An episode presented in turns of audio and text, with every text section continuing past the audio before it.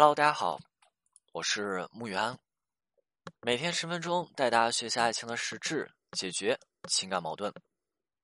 今天我们还是聊一些有意思的事情哈，就是最近不少人那来找到我，有跟我去谈起一个内容哈，这个内容呢叫做回避型人格啊，回避型依恋模式啊，叫做边缘性人格。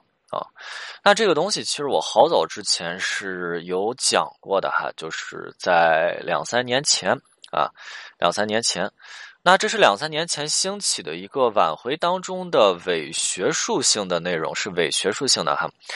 那我们一个一个来聊哈，先是讲回避型人格哈。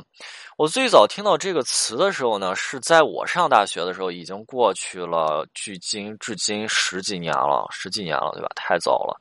那时候学的一门专业课程呢，叫做变态心理学啊。我还记得这本书，当然我我们学嘛啊，当然这个教材有一个章节，到现在呢，我依旧是记忆犹新的哈。那如果教材没改版的话，应该是在当时的第九章节，讲的是人格障碍，人格障碍哈，没错。那现在基本上讲这些什么强迫人格、边缘人格、回避型人格啊，其实都是都是人格障碍的简称，对吧？你去搜一下回避型人格，它全称叫做回避型人格障碍。所以两三年前呢，当我在一些呃挽回的音频当中，对吧？视频当中啊，其中有听到说啊，你的挽回对象是回避型人格。当然，我听完了以后，我整个人就比较的懵啊。因为人格障碍这个问题呢，还是蛮大的。就是你的人格是存在障碍的嘛？啊，它虽然不是精神病性问题啊，但是这个问题的严重程度是大于神经症的啊。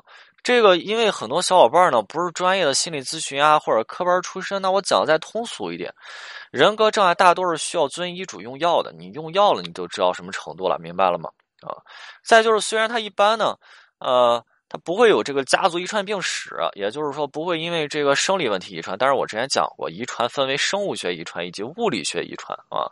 生物学遗传就是基因嘛，物理学遗传是什么呀？后天环境作用。也就是说，一个人格缺陷的人，他的抚养模式他一定存在问题啊。那么通过这种存在问题抚养的抚养模式哺育的孩子，那么他大概率的，你看他也会在人格当中他存在一些问题，对不对？那这个就叫做物理遗传哈，那这就导致是不是就是关于我们这个原生家庭？为什么这两年原生家庭这个一直是我们在讨论的重心啊？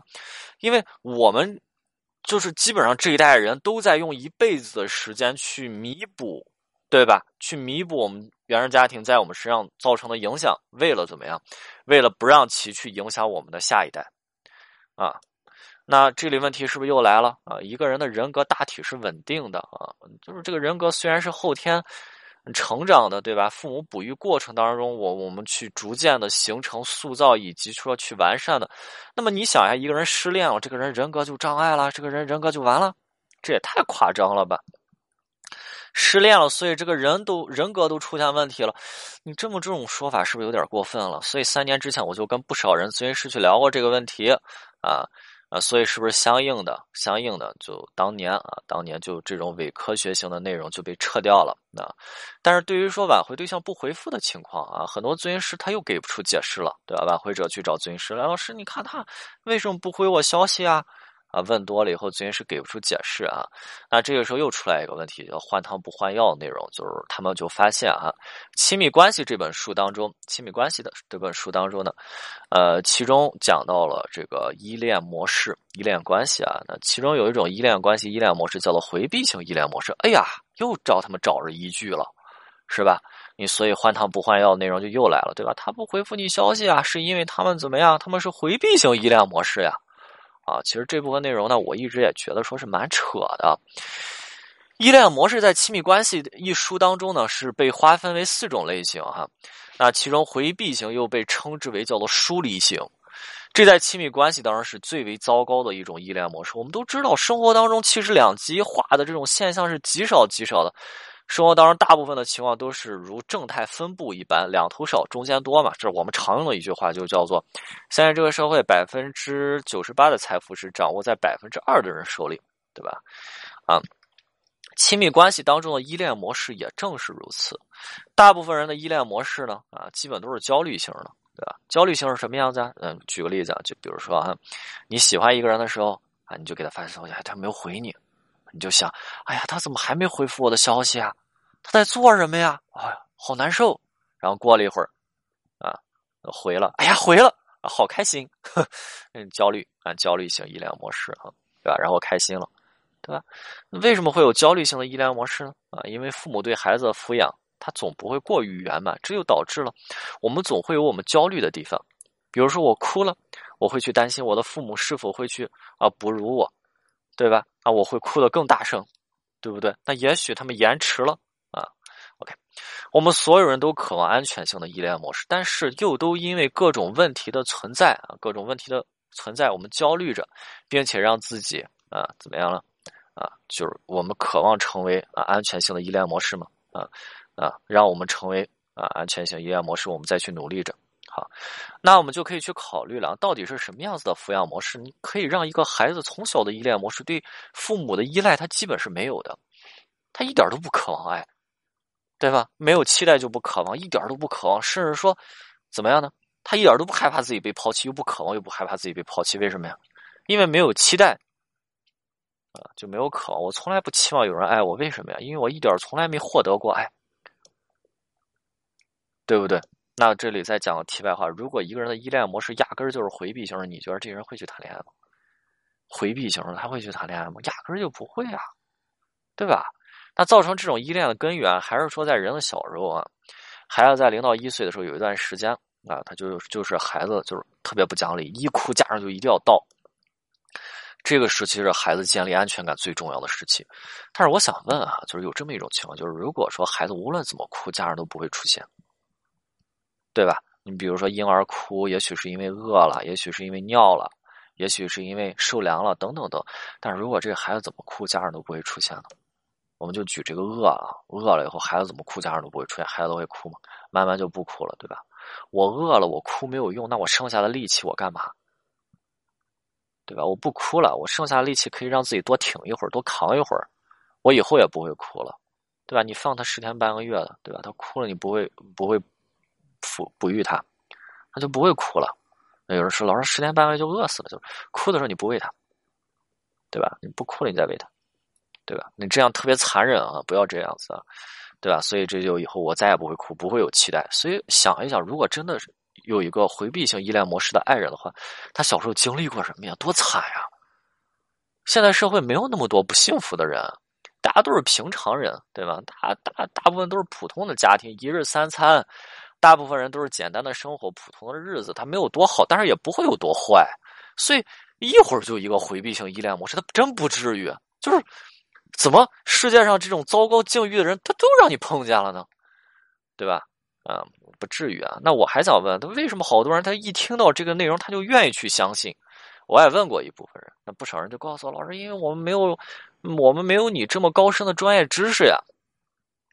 跟这个没关系，你想想哈，对方一不回复你的消息，然后你就问问人家做咨询，然后人就告诉你，男朋友、女朋友是回避型人格障碍，要不就是边缘性人格障碍，要不就是回避型依恋模式，这是在干嘛？我举个例子，如果说有个人现在满身是血，还举着菜刀，然后气喘吁吁的冲向你，我问你，正常人是不是都要跑？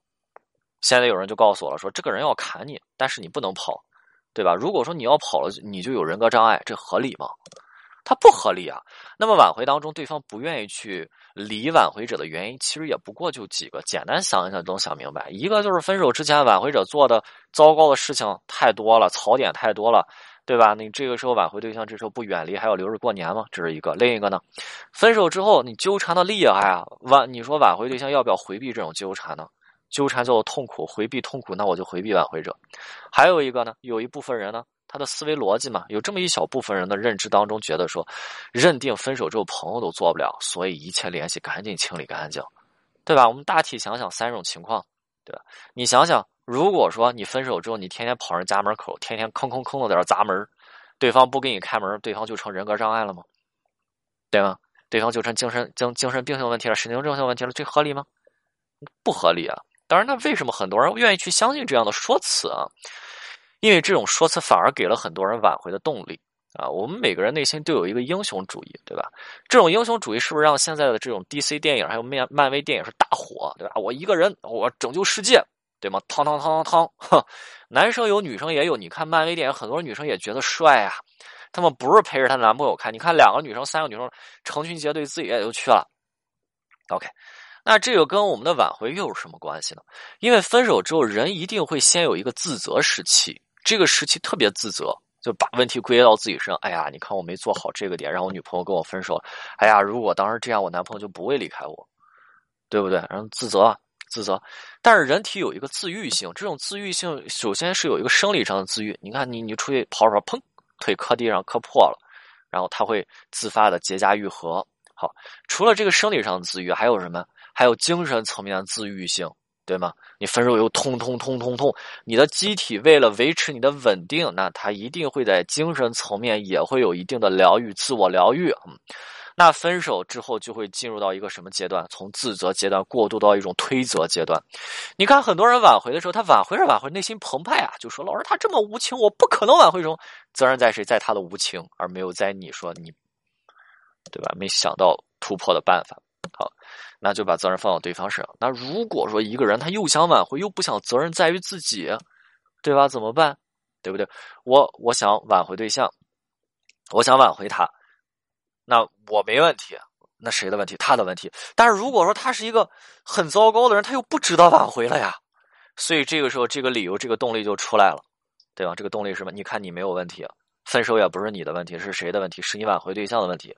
但是你也不能怪他，为什么你不能怪他？因为他有病，对吗？啊，他有病，所以你的挽回又是在干嘛？在拯救他，对不对？你他他这么惨，你要不要拯救他？哦，你这么一听，哇，是不是瞬间动力就拉满了？我是个英雄，对吗？我是在拯救他的。我我有时候觉得这种吃相真难看，对吧？那槽点满满，对吧？你再就是当一个人无论怎么着他都不回复你的时候。而你又开始去询问，然后就有人告诉你，这人回避型人格、回避型人格障碍、边缘性人格障碍、回避型依赖模式，这是在说什么呀？他是不是在告诉你，对吧？我现在也搞不懂他了，所以我觉得他现在不是正常人了，正常人对付不了他了，啊，告诉你他对付不了了呗，啊，这是两三年前的东西，但是最近又有不少人来找到我，跟我去说，老师，我的女朋友，我的男朋友，是吧？所以又到了收割的季节了嘛。对吧？韭菜这茬长得蛮好的啊，啊，那可别了哈。那我们今天就普及一下这个问题。我我管不了其他的太多，但是我希望说能够去听我音频的小伙伴儿，对吧？你一直跟着我去做咨询，然后去听直播，去看直播，嗯，去这些小伙伴呢，呃，去对这件事情啊有一个比较深层次的啊理解哈，理解哈。OK，今天内容就到这里，我们下次再见。